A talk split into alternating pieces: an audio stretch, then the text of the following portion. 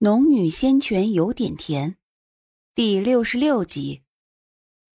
苏玲在一旁看着，自见到赵莹、赵云出现，她就打消了动手的念头，只默默在人群外观察着几人。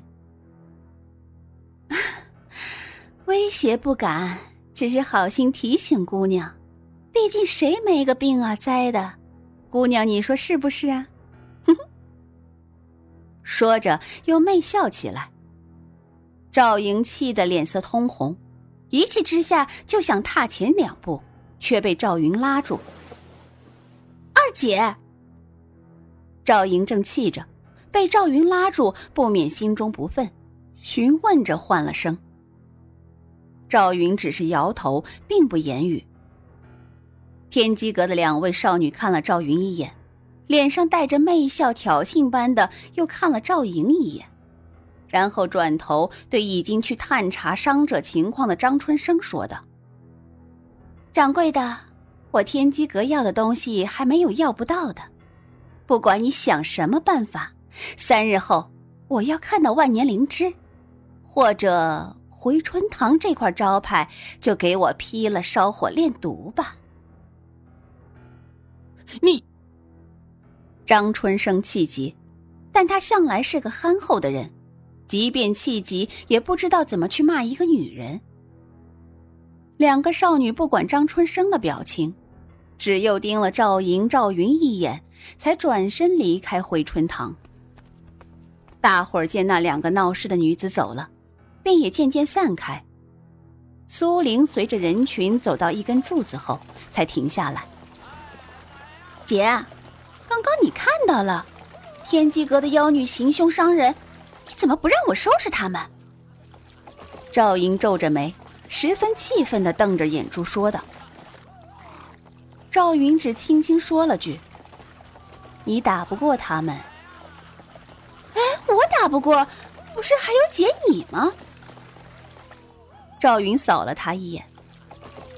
就算这次赢了他们，以后却有无穷无尽的麻烦。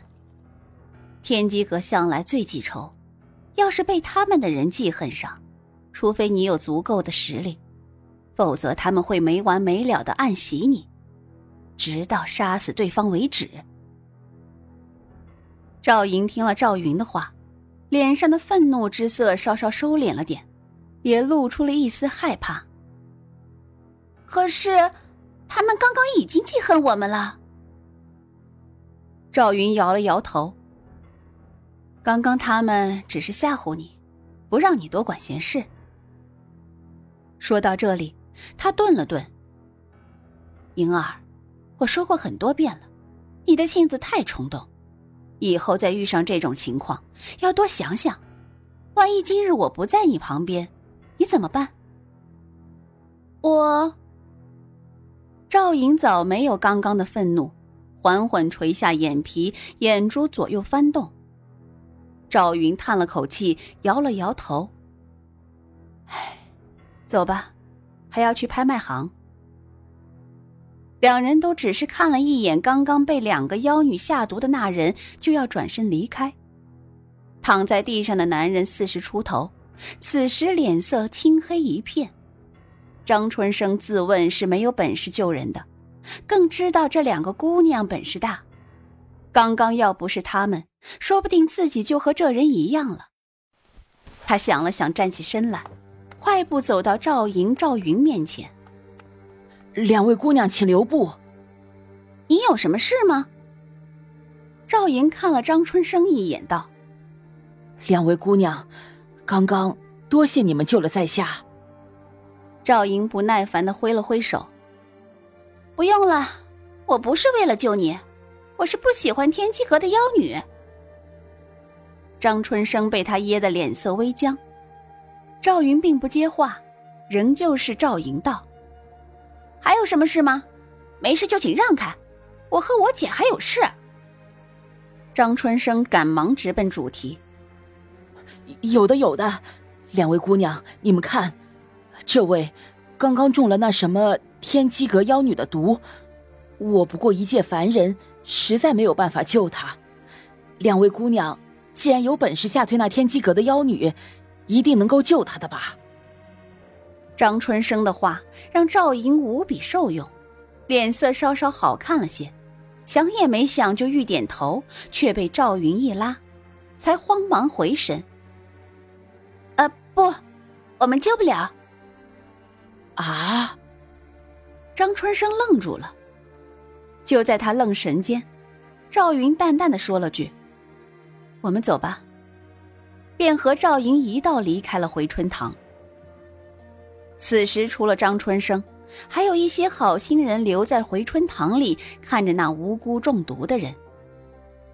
苏玲带赵莹两姐妹离开回春堂附近后，才绕了一大圈回到回春堂后院。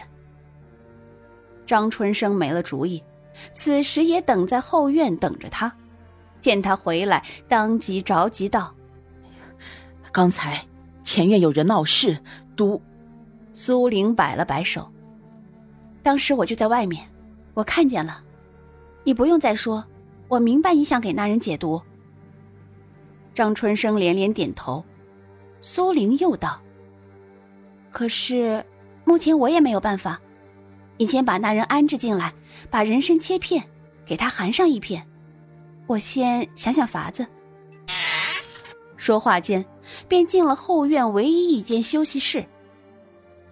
张说：“没我吩咐，任何人暂时别进来。”张春生应了声好，亲自守在外面。中毒这人虽然与他没什么关系，但他是为了帮自己和回春堂说话才遭的毒手，他不能眼睁睁的放任不管。苏玲关紧了房门，并不是进空间，而是翻出随身携带的单方出来。他隐约记得。这上面有一味可解百毒的丹药，但是此前觉得无甚用处，便没有太过留意。而说是可解百毒，也并非真的全部可解，只不过这种纳气期修士所炼之毒，肯定是没问题的。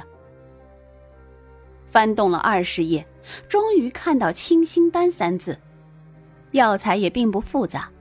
他空间就有的下品灵草而已，只不过炼制清心丹需要的灵泉比炼制一般丹药要多数倍。不过他最不缺的就是灵泉水，况且刚刚这人也是为了帮回春堂说话才中的毒，这是他欠他的，所以这点灵泉水用了他并不心疼。很快，他去空间取了草药、灵泉水。把紫龙鼎取出来，按照丹方上的步骤说明，一点一点的来。如今他修为提升后，炼制这种低阶丹药越来越快，且基本上都是一次成功，不会炼废丹药。当然，这也跟紫龙鼎有关系。但若以后炼制越来越高级的灵药，紫龙鼎能提升成功率。却不能保证百分百成丹。只花了两刻钟，清心丹便炼制出来。苏玲打开房门，让张春生独自一人扶着中毒那人进来。然而，可是想到什么法子了？此时，那人的脸色越来越黑，几乎不见青色，死气弥漫，就连张春生都觉得回天乏术了。所以问这话的时候也带了点忐忑。毕竟人若是在回春堂出了事，对回春堂多少也会有影响的。苏玲点了点头。张叔，别急，来帮我掰开他的嘴。张春生没有再问，他打心底相信苏玲，见他沉着冷静，心也跟着一点点的平缓下来。他强行掰开那人的嘴。苏玲就把才炼好的清心丹给塞了进去。两人大气不敢出，睁大了眼睛看着吞下的清心丹的男人。时间一点一滴的过去，男人始终没有反应，脸上的黑气虽然没有加深，却也没有减少，以至于苏玲认为自己炼制的丹药没有用。却在一刻钟后，男人突然张大嘴吸了口气。也就是这一瞬，脸上的黑色以肉眼可见的速度迅速消退，顷刻间便恢复了肌肤原本的颜色。苏玲呼了口气，张春生一脸不可思议。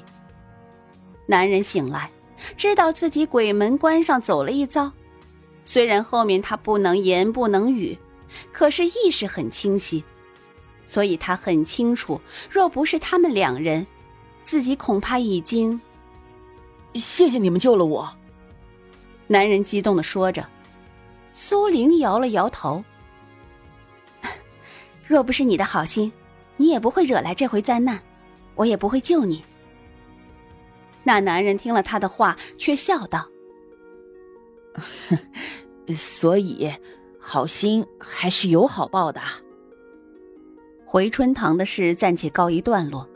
苏玲取了账上的钱，先往拍卖行而去，但心里却记挂着天机阁两位女弟子临走前说的话。